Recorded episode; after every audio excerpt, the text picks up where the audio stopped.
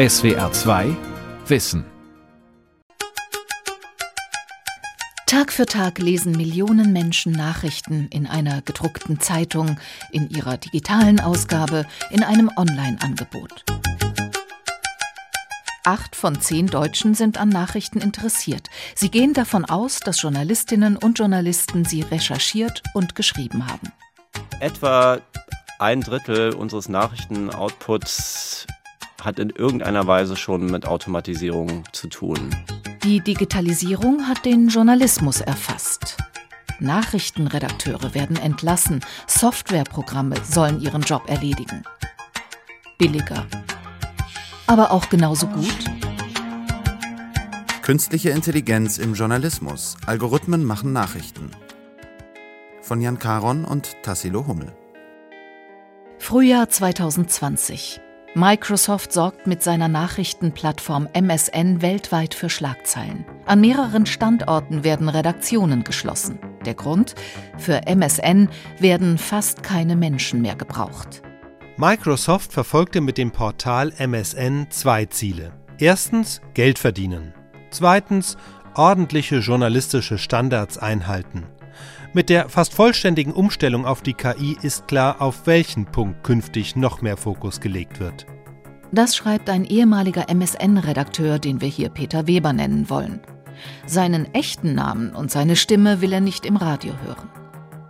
Weber arbeitete viele Jahre im Berliner Newsroom eines Tochterunternehmens der Burda Verlagsgruppe. Es betreute für Microsoft als quasi einzigen Kunden die deutschsprachige MSN-Nachrichtenseite. Die Redakteure konnten aus rund 130 Partnerbrands wie Spiegel, Zeit, Welt, Handelsblatt auswählen. Die Auswahl trafen die Redakteure nach journalistischer Relevanz.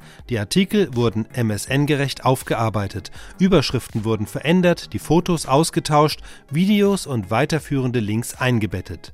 Zudem bestimmte der Redakteur, auf welcher Position der Website der Content erscheinen sollte. Microsoft kam zu dem Schluss, dass diese Tätigkeiten auch von einem Algorithmus erledigt werden können. Dieser, so das Kalkül, könne durch Massenauswertung von sozialen Medien sogar besser als menschliche Redakteure erkennen, welche Themen gerade die meisten Klicks bekommen. Die Inhalte wählt der Algorithmus künftig selbstständig aus, verziert sie mit einem Foto und fertig ist der MSN-Artikel. Das ist ziemlich demoralisierend. Ich hätte niemals erwartet, dass es einmal so weit kommen würde. Ich habe vorher im Printjournalismus gearbeitet und war echt froh, den Sprung zum Online-Journalismus geschafft zu haben. Stichwort Zeitungssterben. Ich hätte nie gedacht, mal von einer KI ersetzt zu werden, und bei jedem weiteren Job, den ich künftig antreten werde, werde ich schon im Bewerbungsgespräch nach dem Thema KI fragen. Allein in Berlin verloren elf Redakteurinnen und Redakteure sowie fünf Freelancer ihren Arbeitsplatz.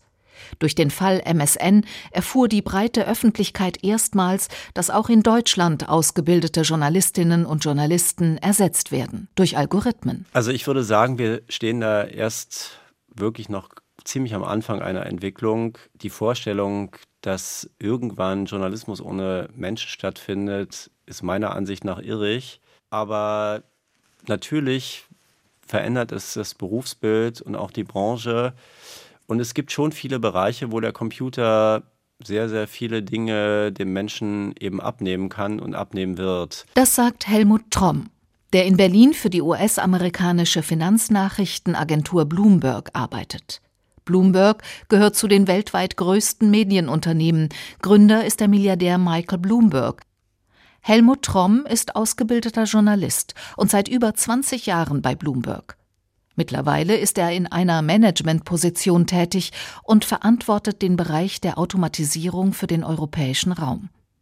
Bloomberg ist einer der Vorreiter, wenn es darum geht, Softwareprogramme journalistische Nachrichten schreiben zu lassen. In diesem Bereich gab Bloomberg Chefredakteur John Micklethwaite auf einem Kongress im Januar 2019 Einblicke. Nachrichten sind unglaublich wertvoll für uns. Ein Beispiel. Als die Schweizer Zentralbank 2015 die Zinsbindung des Franken an den Euro überraschend aufgab, hat unser Reporter in Zürich die entsprechende Pressemitteilung sofort gesehen. Der Reporter unseres größten Konkurrenten Reuters aber, so wird es in der Branche erzählt, war gerade auf dem Klo. Als dieser wieder zurückkam, wurden bereits Devisen in Höhe von einer Billion Dollar verkauft. Finanznachrichtenagenturen verdienen viel Geld, wenn sie die News schneller als die Konkurrenz bekommen. Denn dann haben ihre Kunden einen Informationsvorsprung und können an der Börse kaufen oder verkaufen, bevor ihre Widersacher ebenfalls von den neuesten Entwicklungen Wind bekommen. Das hat einen neuen, sehr spezialisierten Bereich des Journalismus geschaffen, den Speed-Journalismus. In den Newsrooms der Agenturen sitzen Speed-Reporter. Auf Bildschirmen laufen E-Mail-Posteingänge, Twitter-Kanäle, Fernsehsender, Aktienkurse und sich ständig aktualisierende Newsticker hoch und runter. Hochkonzentriert starren die Journalisten auf die Screens vor ihnen. Ähnlich wie Fluglotsen arbeiten sie in Schichten, wechseln sich ab. Das Ziel? Sobald irgendwo eine wichtige Nachricht aufploppt, zum Beispiel in einer Pressemitteilung oder in einem Tweet, müssen die Speed-Reporter blitzschnell berichten. Im Sekundentakt treffen potenzielle Nachrichten ein. Warntöne, die auf bestimmte Stichworte programmiert sind, vermitteln den Reportern, wohin sie ihre Aufmerksamkeit lenken sollen. Und zwar blitzschnell. Ja, also in bestimmten Bereichen, wie zum Beispiel Zinsentscheidungen von Zentralbanken, da reden wir wirklich nicht nur von Sekunden, sondern von Millisekunden. Wenn Sie da fünf Sekunden zu spät sind, dann sind Ihre Kunden sauer, weil die Informationen dann nichts mehr wert sind, denn der Handel hat dann schon stattgefunden und Sie haben im Zweifelsfall sehr viel Geld verloren. Zeit ist Geld. Das Mantra der Börsenberichterstattung zumal durch sogenanntes High-Frequency-Trading, also Wertpapierhandel innerhalb von Sekundenbruchteilen, nicht mehr nur Menschen mitlesen, sondern auch Maschinen. Diese können per Texterkennung selbstständig Nachrichten auswerten und Kaufentscheidungen treffen. Finanzjournalisten arbeiten wie Leistungssportler daran, immer noch schneller zu werden. So erklärt es Helmut Tromms größte Konkurrentin in Deutschland, Mariah Sheehan, die Co-Chefredakteurin der Nachrichtenagentur Reuters.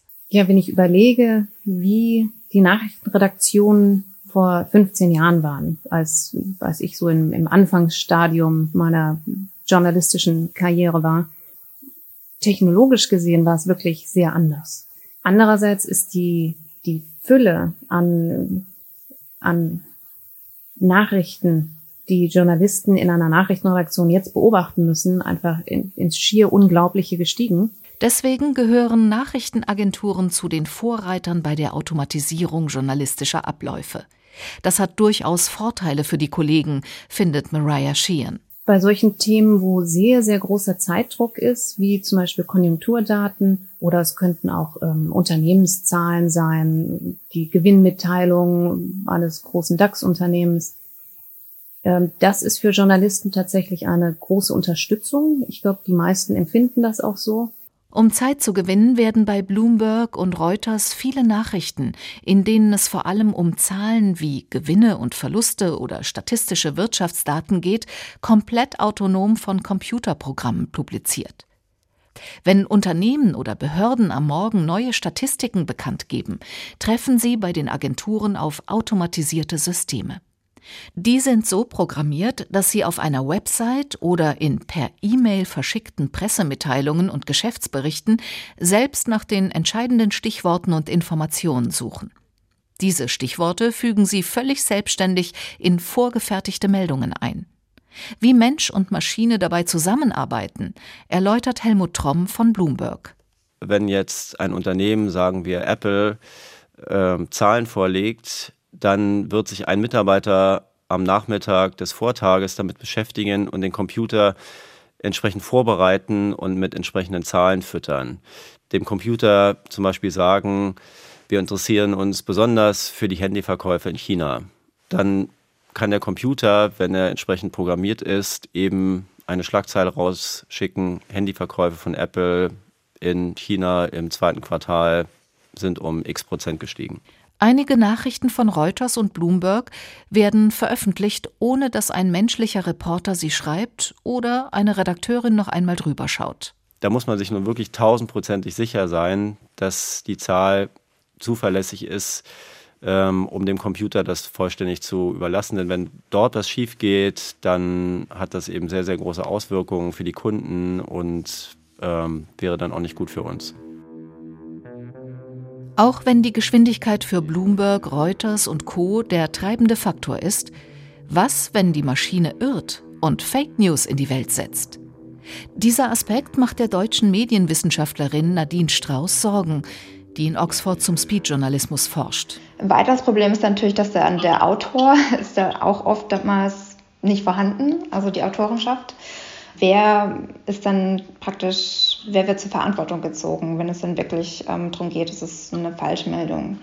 Ist es dann das Unternehmen, das den Algorithmus stellt oder ähm, gibt es da niemanden? Ähm, das sehe ich schon als Problem. Die Forscherin plädiert für Richtlinien, die die Verantwortung von Medienhäusern für ihre Nachrichtenalgorithmen regeln. Ein Problem, das die Praktiker Helmut Tromm und Mariah Sheehan jedoch für weniger dringend erachten. Auch Menschen machten schließlich ständig Fehler, wofür dann die Redaktion gerade stehen muss. Daran solle sich auch bei KI nichts ändern. Verantwortlich sind letzten Endes immer wir, also was Reuters zum Beispiel veröffentlicht, da steht Reuters auch dahinter und übernimmt die Verantwortung. Tatsache ist, dass auch im Nachrichtenbereich schon viele grobe Fehler von Menschen verursacht wurden ähm, genau wie von Maschinen. Ich wüsste jetzt nicht, dass das Risiko, dass eine Maschine einen Fehler macht, größer ist als die, dass ein Mensch den macht. Die besten Resultate haben wir immer, wenn die zwei zusammenarbeiten. Technikenthusiasten in den Redaktionen betonen, dass die Automatisierungen nicht dafür da seien, Journalisten zu ersetzen, sondern dafür, ihnen den Job zu erleichtern vor allem bei einfachen, zahlenbasierten Meldungen. Das Redaktionsteam könnte sich somit noch besser auf die eigentliche Arbeit konzentrieren, Themen erkennen, Leute interviewen, Analysen schreiben und kritisch nachfragen, kommentieren. Dieses Potenzial der Synergie, das die Newsrooms effizienter macht, sieht auch Nidal Salah Edin von der deutschen Presseagentur dpa. Sich wie ihre angelsächsischen Konkurrenten voll auf autonome Systeme zu verlassen, ist für die deutsche Agentur jedoch keine Option. Wir setzen bei dpa nicht auf eine Vollautomatisierung gesamter journalistischer Prozesse, sondern unser Ansatz ist es, den gesamten Prozess zu zerlegen in unterschiedliche Teilschritte, beispielsweise Recherche, von Inhalten, Produktion von Inhalten und Distribution von Inhalten. Das sind so drei Schwerpunkte und sich da genau anzuschauen, was sind denn Anwendungsfälle in diesen Teilarbeitsschritten, äh, bei denen wir uns von Technologie unterstützen lassen können. Die stellvertretende Chefredakteurin ist bei der DPA auch für die digitale Transformation verantwortlich, bis sie nächstes Jahr für eine ähnliche Position zum Axel Springer Verlag wechseln wird. Sie nennt die DPA in modernem Business-Sprech ein Legacy-Unternehmen, also ein Traditionshaus, in dem digitale Transformation etwas schleppender vorangeht. Dennoch hat die DPA bereits einige Bereiche teilautomatisiert, zum Beispiel ihren bei Nachrichtenredaktionen anderer Medien sehr beliebten Terminkalender oder den sogenannten Story Radar, der Reporterinnen und Reporter auf interessante Geschichten aufmerksam macht. Radar bedeutet für uns, dass wir unterschiedliche Signale, beispielsweise Tweets, die es im Internet gibt, ähm, in einer äh, in einer übersichtlichen Form monitoren können. Und das kann man natürlich entweder auf den jeweiligen Social-Media-Plattformen selbst tun. Wenn man aber unterschiedliche Quellen hat, ist es ganz praktisch, wenn man diese Quellen auch in einem Kanal beispielsweise aggregieren kann. Also es ist ähm, eine Art Automatisierung und Aggregation in einem, die es dem Redakteur leichter macht, den Überblick zu bewahren. Das Monitoring, also das Aufspüren von relevanten Ereignissen und Entwicklungen, ist eines der wichtigsten Anwendungsbereiche von KI im Journalismus. Algorithmen sind in der Lage, das gesamte Internet in Echtzeit zu durchforsten und zu erkennen, wenn es Auffälligkeiten in den Daten gibt. Wenn an einem bestimmten Ort zum Beispiel besonders viele Tweets auf einmal abgesetzt werden, könnte dort ein Unfall oder eine Katastrophe passiert sein. Besonders in der Corona-Krise sind solche automatisierten Ansätze für Journalisten interessant, findet Helmut Tromm von Bloomberg. Da suchen wir ja alle nach Nachrichten, die uns sagen, wie entwickelt sich die Krise. Und da haben wir zum Beispiel relativ schnell dann Programme entwickelt, die nach Signalen suchen, die vorhersagen können, ob die Wirtschaftsaktivität nach oben oder unten geht. Da geht es zum Beispiel um Zahlen wie äh, Restaurantbuchungen. Wenn ich sehe, Restaurantbuchung in New York ist heute 20 Prozent unter dem Vorjahreswert, dann sieht man gut, äh, die Leute bleiben also zu Hause, ist nicht gut. Wenn ich sehe, in Peking sind die Restaurantbuchungen schon wieder bei 90 Prozent, dann ist das für mich ein Hinweis, ah, das Wirtschaftsleben hat sich normalisiert. Und so können Sie eben nach äh, Variablen suchen wie Verkehrsströme, Handynutzung, Ticketverkäufe an Flughäfen, an U-Bahnhöfen. Die Rechenleistung von Computern ermöglicht es Medien, über viel mehr Themen zu berichten, als menschliche Reporter je überblicken könnten. Denn ist der Algorithmus einmal programmiert, lässt er sich ohne Mehrkosten beliebig oft anwenden und er lernt ja auch dazu. Neben der Finanzberichterstattung ist das vor allem für die Sportberichte interessant.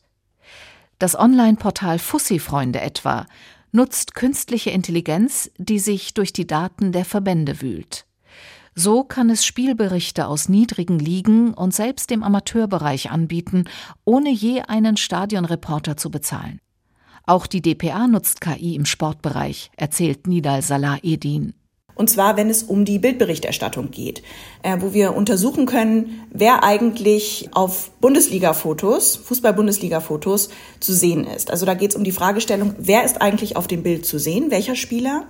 Steht er einzeln, steht er in einer Gruppe, das äh, eben zu äh, unterscheiden und dann drittens zu schauen, wie eigentlich der Gesichtsausdruck aussieht. Also schaut da jemand traurig rein, äh, jubelt da jemand, freut sich da jemand und da geht es darum, automatische Metadaten zu vergeben, um genau diese drei Fragen zu beantworten. Die Vision Redakteure können zukünftig in der Fotodatenbank der DPA einfach eingeben Boateng jubelnd alleine wenn Sie nach dem passenden Bild für ein Porträt über den Bayernstar suchen. KI soll in diesem Fall die Bildjournalisten nicht ersetzen, sondern effektiv unterstützen. Das zahlt sich insbesondere im investigativen Journalismus aus, wo es im Zeitalter von Datenleaks immer mehr darauf ankommt, bergeweise Akten und Daten auszuwerten.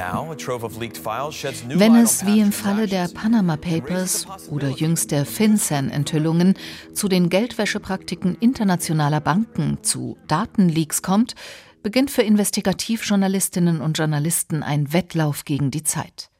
Wer schafft es als erstes, sich allein oder im Recherchekollektiv so schnell wie möglich durch die Datensätze zu arbeiten? Künstliche Intelligenz hilft Investigativjournalisten, Dokumente zu filtern und 100.000 Dokumente eines Datenleaks auf etwa 1.000 zu reduzieren, damit sich die Journalisten bei ihrer Arbeit auf die potenziell relevanten Dokumente beschränken können. Selbsterlernende Systeme spüren interessante Muster und Korrelationen in Datensätzen auf, erklärt Nicholas Diakoupeles, einer der führenden Wissenschaftler, wenn es um KI und Journalismus geht. Der Informatiker forscht und lehrt am Computational Journalism Lab der Northwestern University in Chicago. Kürzlich verbrachte er ein Sabbatical im Newsroom der Washington Post. Dort half Diakopoulos, die Programme zur Berichterstattung über die US-Wahl Anfang November zu entwickeln. Ich habe nach Tools gesucht, die alle Wählerdaten automatisiert auswerten. Das Ziel ist es, Ansätze für Geschichten zu finden, die die Journalisten dann verfolgen können. Interessante demografische Konstellationen oder Trends bei der Wählerregistrierung zum Beispiel. In seinem Buch Automating the News, erschienen 2019 im Verlag der Harvard-Universität, beschreibt Diakopoulos, wie Medien versuchen, künstliche Intelligenz auch für das Überprüfen von Behauptungen nutzbar zu machen.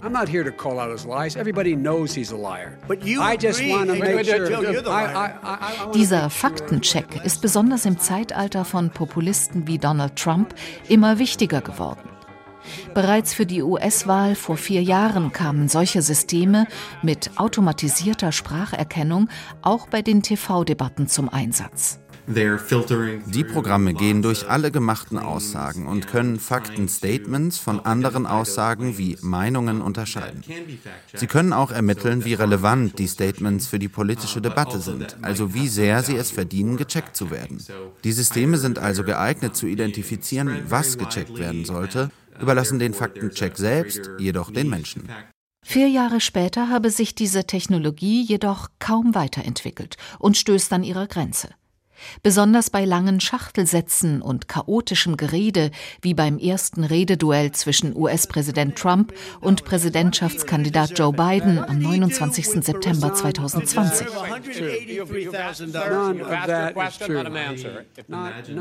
Ich glaube, die menschlichen Faktenchecker machen die meiste Arbeit immer noch selbst. Für diesen Job müssen sie ein Verständnis über alle möglichen Politikfelder mitbringen und genau wissen, was wichtig ist und was nicht. Ich glaube nicht, dass es in Debatten wirklich Echtzeit-Fact-Checking durch eine KI geben wird. Menschen müssen beteiligt bleiben. Eine Möglichkeit wäre vielleicht, die Debatte mit einer ein- oder zweiminütigen Verzögerung zu übertragen und dann die Menschen und Maschinen zusammenarbeiten zu lassen. Aber würden die Verbraucher und der Markt das hinnehmen wollen? Herauszufinden, was Markt und Leser wollen, das ist der wohl wichtigste Anwendungsbereich von KI im Journalismus. Alle Online-Medien sammeln massenhaft Daten über das Lese- und Klickverhalten. Welche Geschichten finden Anklang? Welche gehen unter? Auch dazu hat Diakopoulos viel geforscht. Nachrichtenmedien arbeiten mit Vergleichstests. Sie lassen von ihren Redakteuren zwei Versionen einer Überschrift schreiben. Das Computerprogramm teilt die Nutzer dann in zwei Gruppen auf und untersucht, welche Headline mehr Klicks erzeugt. Dasselbe ist auch für einen ganzen Artikel denkbar, um zu ermitteln, was die Leute als berichtenswert erachten. Doch zeichnet es gute Journalisten nicht gerade aus, dass sie ihren Leserinnen und Lesern Inhalte liefern, nach denen diese nicht unbedingt gesucht haben, die aber trotzdem interessant und gesellschaftlich relevant sind? Und ist es nicht die Aufgabe von Redakteuren, selbst randständige, aber beachtenswerte Nachrichten zu veröffentlichen, die gegen jede Konsumlogik gehen? Wollen Leserinnen und Leser ihrerseits nicht überrascht werden und neue Themen oder andere Meinungen entdecken? Diakopoulos sieht auch darin ein Problem, dass immer mehr journalistische Inhalte nicht mehr von klassischen Nachrichtenmedien publiziert werden sondern von großen Technologiekonzernen. Und die wählen automatisierte Meldungen danach aus, wie viel Aufmerksamkeit sie erheischen. Das ist ein wichtiger Punkt. Es ist schon fraglich, inwiefern die Algorithmen von Medien wie der New York Times oder Washington Post ihren journalistischen Werten Rechnung tragen. Noch viel fraglicher ist es aber bei Facebook und bei Google, die bei der Auswahl von Nachrichten heute schon eine größere Rolle spielen.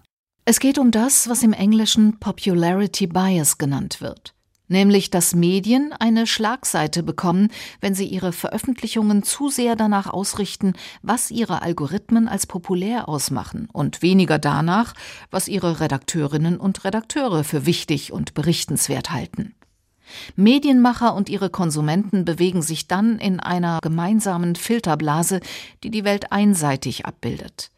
Sie machen sich die Welt so, wie sie sie sehen wollen. Das sei eine Gefahr, die gerade in sozialen Medien drohe, warnt Diakopoulos.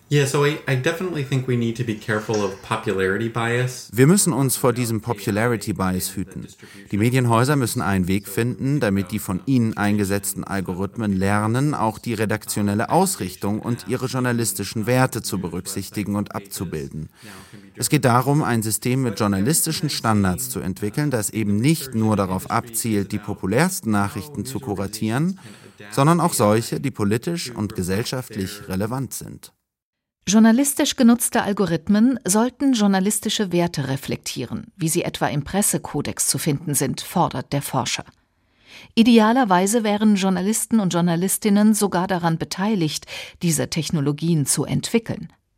Das allerdings ist mindestens fraglich. Sie bräuchten dazu schließlich eine Informatikausbildung, um zu verstehen, wie die Programme arbeiten.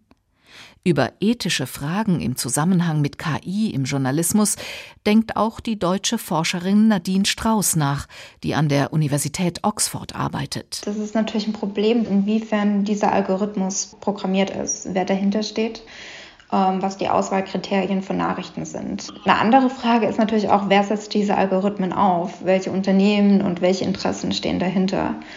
Wer schreibt diese Codes, wer gibt diese Befehle in den Algorithmen und ja, unter welchen Bedingungen äh, geschieht das? Also sind da ähm, bestimmte Kriterien gegeben, wie eben Diversität? Ein wichtiger Einwand. Denn eines der größten Risiken von künstlicher Intelligenz und dem massenhaften Datensammeln ist, dass Minderheiten zu wenig zu Wort kommen und dass relevante, aber noch wenig beachtete Themen ganz verschwinden. Denn auch das ist die Aufgabe von Journalismus, dorthin zu sehen, wo nicht alle hinsehen, und die Welt in ihrer Vielfalt abzubilden. Durch die zunehmende Digitalisierung und Kommerzialisierung des Nachrichtengeschäftes könnte die große Stärke der Medienlandschaft Schaden nehmen. Ihre kunterbunte Vielfalt, die immer auch Meinungsvielfalt bedeutet. Das ist eines der Grundsatzprobleme der Automatisierung, auch im journalistischen Bereich. Sie nützt den großen Konzernen. Kleine Medien wie Lokalzeitungen etwa werden eher benachteiligt. Denn sie haben eine kleinere Leserschaft und können folglich auch nur weniger Daten sammeln. Und sie schaffen es nicht, talentierte Entwickler und das nötige Kapital anzulocken, um Algorithmen selbst zu entwickeln. Der eigentliche Konkurrenzkampf verläuft aber nicht zwischen den kleineren und den größeren Newsportalen, den Rundfunkanstalten und den Zeitungen und Magazinen. Immer mehr konkurriert die Journalismusbranche als Ganze mit den großen Technologiekonzernen wie Google, Facebook oder eben Microsoft, dessen Nachrichtenplattform MSN die erste ist, die Journalistinnen und Journalisten fast vollständig durch KI ersetzt hat. Es ist der Beginn einer Entwicklung, die in den nächsten Jahren und Jahrzehnten weiter an Fahrt gewinnen wird und auch in Deutschland Maschinen mit künstlicher Intelligenz in die Redaktionsräume und Newsdesks bringen wird. In einer Studie der LMU München aus dem Jahr 2017 gaben die Befragten an, dass sie lieber Texte von Menschen als von Robotern lesen möchten. Der Haken? Sie können nicht oder kaum erkennen, wer die Meldung geschrieben hat. Die Probanden gaben den Texten nämlich dann bessere Noten, wenn ein Mensch sie unterschrieben hat, obwohl sie in Wirklichkeit maschinell erstellt waren. Der Deutsche Journalistenverband fordert daher schon seit einigen Jahren eine Kennzeichnungspflicht. Doch passiert ist wenig. Die meisten Medien weisen automatisch generierte Meldungen nicht als solche aus. Die Welt verstehen. Jeden Tag SWR2 Wissen. Manuskripte und weiterführende Informationen zu unserem Podcast und den einzelnen Folgen gibt es unter swr2wissen.de.